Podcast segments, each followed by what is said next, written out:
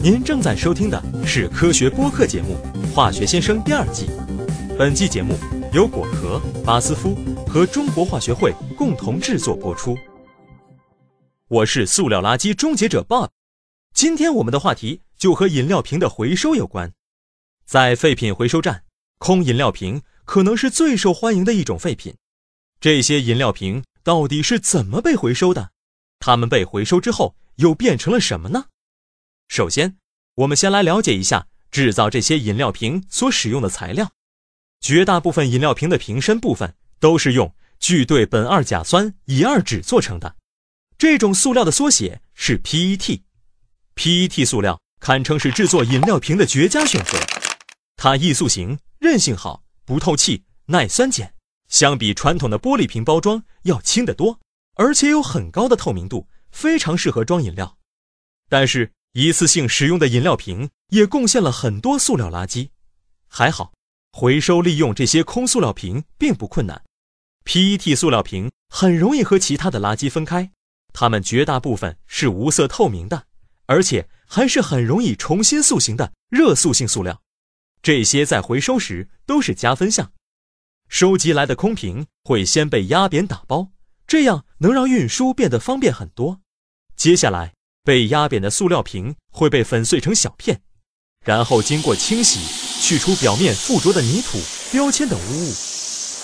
由于饮料瓶的瓶盖一般是用 PP 聚丙烯制成的，所以还得通过密度分离等技术手段，将 PP 和 PET 分开。以获得符合质量要求的 PET 塑料碎片。经过一系列清洁和筛选的工序后，PET 碎片会被加热融化，制成小颗粒。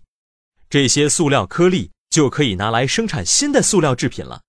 也有厂家会先把这些 PET 颗粒解聚成单体分子，然后再进行重新聚合。回收的 PET 塑料可以用来制作包装容器、塑料薄膜。也可以做成人造纤维，供纺织行业使用。用回收来的塑料瓶做衣服，听起来有点不可思议，但事实上，这类材料在纺织业的应用非常广泛。只不过，被做成纤维的 PET 一般会被叫做聚酯纤维或者涤纶，听起来很耳熟吧？翻一翻外套的标签，十有八九能找到它。在过去，用传统方法回收来的 PET 塑料。不会再用来制作饮料瓶或者其他接触食品的包装，因为那时的清洁方法主要清洁的是塑料的表面，不能保证渗入塑料内部的污染物被完全去除。不过，随着回收技术的进步，这个问题已经得到了解决。通过高温、真空等条件下的深度清洁，回收的 PET 塑料已经能够达到满足生产食品包装的清洁程度。所以现在。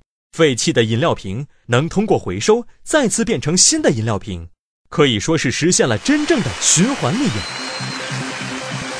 您在日常生活中遇到过哪些化学问题？欢迎向化学先生提问。你可以关注果壳、巴斯夫和中国化学会的官微并留言，或发邮件至 socialmedia@basf.com